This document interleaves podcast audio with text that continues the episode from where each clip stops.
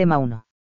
El canon del Nuevo Testamento, además de los cuatro Evangelios, contiene también las cartas de San Pablo y otros libros apostólicos escritos bajo la inspiración del Espíritu Santo, con los cuales, según la sabia disposición de Dios, se confirma todo lo que se refiere a Cristo Señor, se declara más y más su genuina doctrina, se manifiesta el poder salvador de la obra divina de Cristo, y se cuentan los principios de la Iglesia y su admirable difusión, y se anuncia su gloriosa consumación, Dei.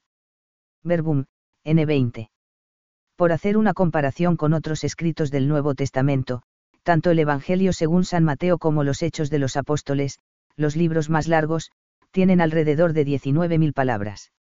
Está actualmente afianzada la división en, cartas dirigidas a los tesalonicenses, grandes cartas, cartas de la cautividad, cartas pastorales y carta a los hebreos. Esta división responde a criterios de similitud en el contenido o en alguna de sus características literarias centrales. 1.2.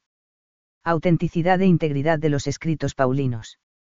Todas las cartas, excepto la dirigida a los hebreos, presentan invariablemente al apóstol Pablo como su autor, y así se ha sostenido de una forma generalizada hasta hace dos siglos. Los manuales suelen hacer referencia a las discusiones en torno a la autenticidad de las cartas paulinas surgidas desde finales del siglo XVIII. Las dudas sobre la autoría paulina comenzaron con las cartas pastorales y, poco a poco, se extendieron a otras como Colosenses, Efesios o la segunda a los tesalonicenses. Estas posturas se apoyaban en criterios internos, esto es, en el contenido de las cartas en el que se creía ver rastros de doctrinas tardías o incompatibles con la, propiamente Paulina, y en su estilo literario. Con el tiempo, estas hipótesis, basadas a veces en criterios muy discutibles, han ido reconduciéndose gracias a estudios más serenos y rigurosos. También ha contribuido a resituar esta cuestión una mayor profundización en la noción de autor. La mayoría de los estudiosos contemporáneos funcionan, de facto, con una división entre cartas protopaulinas y cartas deuteropaulinas. Las protopaulinas serían las primeras que pasaron a formar parte de la colección paulina. Las deuteropaulinas, el resto. Respecto a Colosenses, no son pocos los que hoy día la consideran de autoría paulina. Muchos sostienen, además, que Hebreos no habría sido escrita por Pablo, pero que sí refleja su doctrina. También se usa la terminología homologomena, escritos aceptados, y antilegomena, escritos cuya autenticidad está en disputa. La terminología, auténticos, y, no auténticos, pseudoepigráficos, la cual prejuzga sobre una cuestión compleja y discutida se emplea cada vez menos. Existen también multitud de propuestas en ocasiones, injustificadas y caprichosas sobre la integridad de los escritos paulinos, esto es, sobre la unidad de su contenido, las cartas que nos han llegado, fueron escritas como una unidad inicialmente o, por el contrario, alguna de ellas es mezcla de diversos textos, hay integración de diversas cartas o trozos de cartas, ya sea por el mismo autor o por un tercero, o presencia de textos interpolados. Quizá dos de los casos más paradigmáticos sean los de la segunda carta a los Corintios y los Filipenses. Respecto a dos CO hay estudiosos que sostienen que se trataría, al menos de dos cartas, CC 1 a 7 y CC 10 a 13, respecto a Filipenses, algunos piensan que se trataría de una mezcla de retazos de diversas cartas, en las que se reflejaría la variada correspondencia de Pablo con los cristianos de Filipos. De nuevo se basan para ello en indicios internos, muchos de los cuales no son tales, pues un estudio detallado y riguroso a menudo, más bien, lo que ha hecho es poner de relieve la unidad de los escritos. Autenticidad e integridad, en todo caso, no son menoscabo ni para la inspiración ni para la canonicidad. No pocas veces, en quien piensa lo contrario se encuentra, de fondo, el deseo de rechazar o dejar en un segundo plano algunos escritos cuya doctrina no está de acuerdo con sus propios presupuestos. Resulta sorprendente ver con qué fidelidad se han transmitido y leído los escritos paulinos a lo largo de la historia de la Iglesia. En los testimonios más antiguos no se encuentra rastro más que de las cartas tal y como las tenemos, salvo las lógicas variantes textuales derivadas de la copia de textos. Además, ya los mismos padres hablando concretamente de hebreos dejaron claro que la autenticidad no es cuestión dirimente para la canonicidad, el factor determinante, en último término, es la recepción en la Iglesia. No podemos dejar de lado este factor fundamental, de hecho, son los textos canónicos los que el Espíritu Santo ha querido que sean norma y guía para la Iglesia. No sabemos quién redactó las cartas, esto es, quién las puso materialmente por escrito. Tampoco es posible saber con certeza absoluta cuándo, dónde y en qué orden fueron escritas. Según la práctica de la época, el autor se servía de un tercero que redactaba, de una forma más o menos libre, el texto. Además, nada nos impide pensar que el apóstol se sirviese de redactores diversos para sus cartas, o que incluso él redactase alguna de sus partes.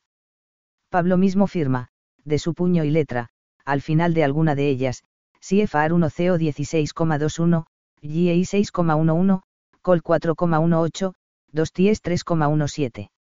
Como no tenemos muchos elementos de juicio, tampoco es fácil decantarse, en el caso de que algún texto hubiese sido redactado por el mismo Pablo, si se trataría de los que tienden a ser más tortuosos, cosa en la que influye o la formación y la destreza del que escribe, o la espontaneidad del que dicta o, más bien, de los más cuidados. 1.3. Destinatarios de los escritos paulinos. Los destinatarios de las cartas paulinas son cristianos procedentes ya del judaísmo ya de los gentiles. El contenido de las cartas está ligado a situaciones concretas de las que, a menudo, desconocemos muchos detalles. Por eso normalmente se habla de ellas como de, escritos ocasionales. En no pocos casos, en los escritos se habla de unos adversarios de Pablo, de cuya identidad concreta no es fácil hacerse cargo, con frecuencia porque el mismo autor evita descender a detalles, quizá para dar así un sentido más universal a sus afirmaciones. En todo caso, debían de ser suficientemente conocidos por los destinatarios inmediatos. 1.4. Género de los escritos paulinos. Los escritos paulinos se presentan, al menos formalmente, como cartas. En el siguiente capítulo profundizaremos en este aspecto al tratar del género epistolar. Además, en no pocas ocasiones, dentro del marco epistolar, en el cuerpo de la carta, Pablo lleva a cabo discursos más o menos elaborados. De aquí la necesidad de profundizar en la retórica, ya que solo una identificación clara de las tesis y los argumentos del apóstol puede llevarnos a una comprensión correcta de los textos. Una de las formas que tiene Pablo de argumentar es a través de la escritura. De aquí surge otra cuestión, que se tratará en el último capítulo del manual, Pablo y el Antiguo Testamento. 2. Transmisión e inclusión de las cartas paulinas en el canon. 2.1. Entregados y acreditados como divinos. A la hora de mencionar estas cosas, adoptaré, el patrón de Lucas el Evangelista, para ordenar entre sí los libros llamados apócrifos, y para diferenciarlos de la divina escritura inspirada, que trata de lo que estamos firmemente persuadidos, tal y como los que desde el inicio fueron testigos y ministros de la palabra han transmitido a los padres, además, me pareció bien, definirte los libros incluidos en el canon, entregados y acreditados como divinos. Hay, pues, 22 libros del Antiguo Testamento. Y tampoco olvidemos hablar del Nuevo. Hay cuatro evangelios. Después, los hechos de los apóstoles. Y las siete cartas. Le siguen las catorce cartas de Pablo. Estos son fuente de salvación, para que los sedientos puedan satisfacerse con las palabras de vida que contienen. Solo en estos se contiene la doctrina de la piedad. Nadie les añada nada, nadie les quite, Atanasio de Alejandría, Carta Festal 39. Este conocido texto pertenece a una de las cartas que escribió el patriarca de Alejandría, Atanasio, con ocasión de una celebración de la Pascua, año 367. En esta carta, el canon aparece como un cuerpo de libros delimitado y cerrado. Este canon está en estrecha relación con la regla de fe de la Iglesia. De él quedan excluidas expresamente una serie de obras y barra o doctrinas los libros que están incluidos en él son considerados como divinos y como fuente de salvación para los hombres. Los libros del Antiguo Testamento son 22 porque aparecen agrupados. En esta misma carta se habla de otros libros no incluidos en el canon pero de los que se recomienda su lectura por su valor instructivo. Entre ellos se encuentra la enseñanza de los apóstoles y el pastor. En este canon aparecen, sin discusión de ningún tipo, los 27 libros del Nuevo Testamento que hoy podemos encontrar en nuestras Biblias. 2.2. Formación de la colección e inclusión en el canon. El origen del canon del Nuevo Testamento se encuentra en los cuatro evangelios, o, más bien, en el Evangelio, cuatriforme, un único evangelio con cuatro formas. Estos libros ocupan un lugar preeminente dentro del Nuevo Testamento porque son, el testimonio principal de la vida y doctrina del Verbo encarnado, nuestro Salvador, de N 18.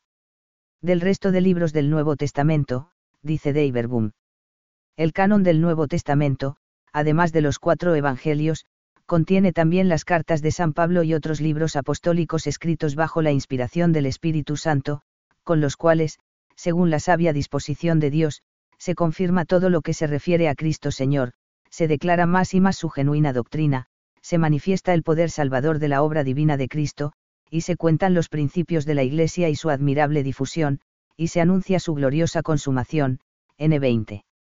Si observamos los datos que nos aporta la historia sobre la formación del canon paulino, podemos constatar una evolución que va desde su composición literaria, pasando por su colección y transmisión, hasta su consideración como escritos sagrados y su inclusión en el canon. En este proceso podemos individuar unas etapas, no necesariamente consecutivas. A. Pablo, escritor. Pablo escribió una serie de cartas a las comunidades cristianas del siglo I. De ello dan ya fe tanto las mismas cartas de Pablo, 1 Ties 5,27, como otros escritos del Nuevo Testamento, 2 P 3,15 a 16. Estas cartas fueron escritas con la autoridad apostólica que le había conferido su peculiar llamada divina. Al menos algunas, estaban pensadas para ser leídas en diversas iglesias, CFR. Col 4,16. Además, seguramente Pablo escribió más cartas que las 14 canónicas, CFR 1 CO 5,9, 2 CO 2,4, FLP 3,1, GEI 4,16. B. Alusiones a textos paulinos. Los padres y autores eclesiásticos más antiguos saben que Pablo escribió cartas, 1 Cli 47,1 a 3, Ignacio de Antioquía, carta a los Efesios 12, Policarpo, carta a los Filipenses 3,2, y en sus obras muestran conocimiento de algunas de ellas, a las que tienen una especial consideración u otorgan cierta autoridad. C. Las cartas paulinas como escritura ya en el siglo II, algunos padres citan textos paulinos no solo como autoritativos sino como escritura inspirada. Especial relevancia tiene aquí la terminología usada por Teófilo de Antioquía, inspirada por el Espíritu de Dios, Autólico 1 y 14, CFR 3.14.4-5. Expresiones similares son, inspirada por Dios, 1 Cli 3 de enero de 1947, en torno al año 95, y, depósito sagrado, Tertuliano, Adversus Marcionem 4.5, en torno al año 200.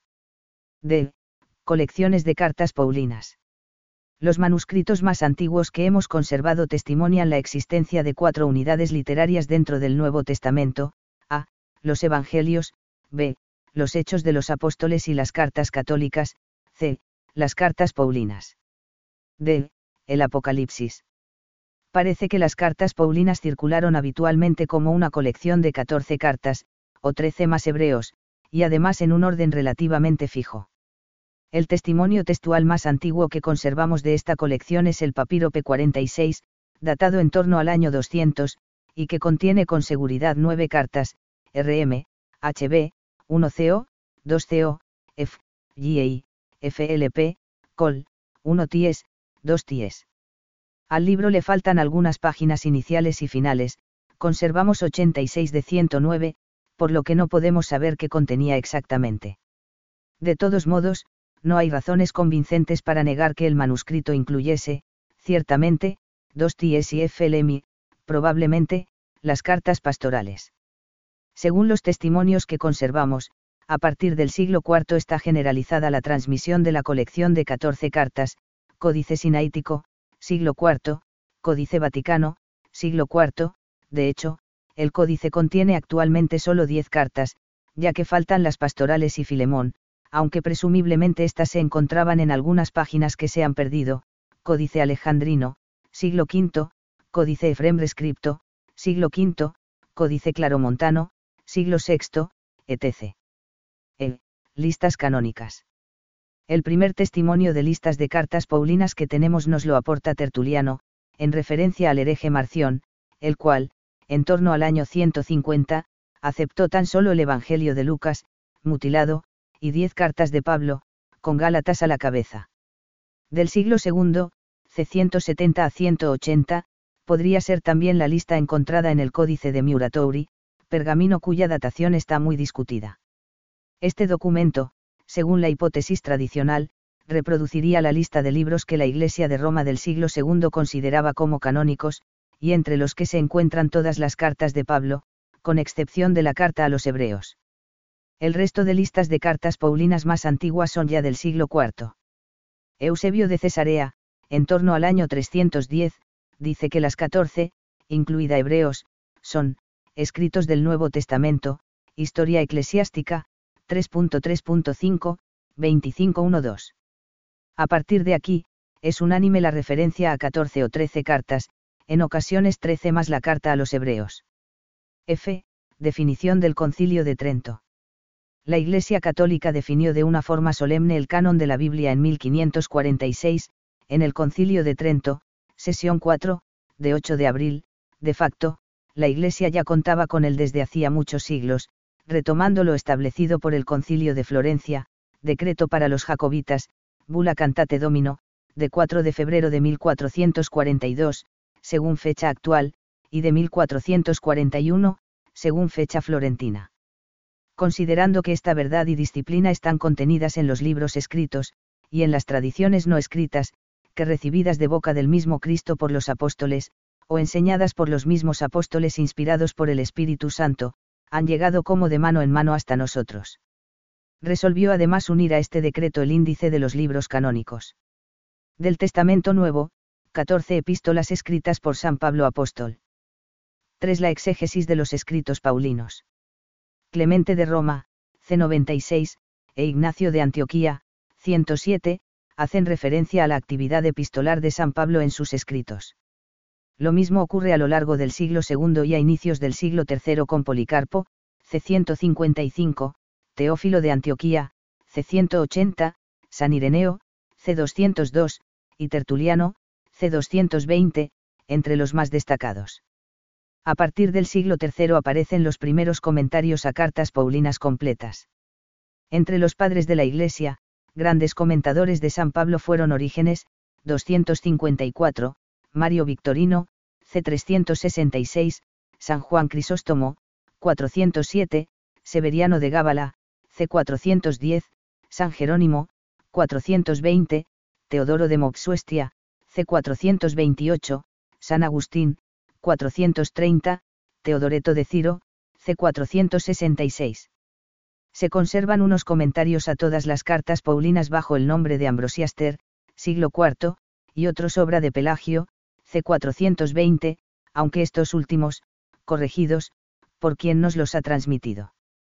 Entre los siglos VIII y XIV se escribieron numerosos comentarios a las cartas paulinas, aunque la mayoría son muy deudores del Ambrosiaster, de Pelagio, y de San Agustín, en Occidente, y de San Juan Crisóstomo, en Oriente, Alcuino de York, 735, San Juan Damasceno, 750, Claudio de Turín, 827, Aimo de Auxerre, 855, Rábano Mauro, 856, Sedulio Escoto, 858, Floro de León, 863, Ecumenio de Tricca, siglo X, Atou de Bercelli, 961, Lanfranco de Canterbury, 1089, Bruno de Colonia.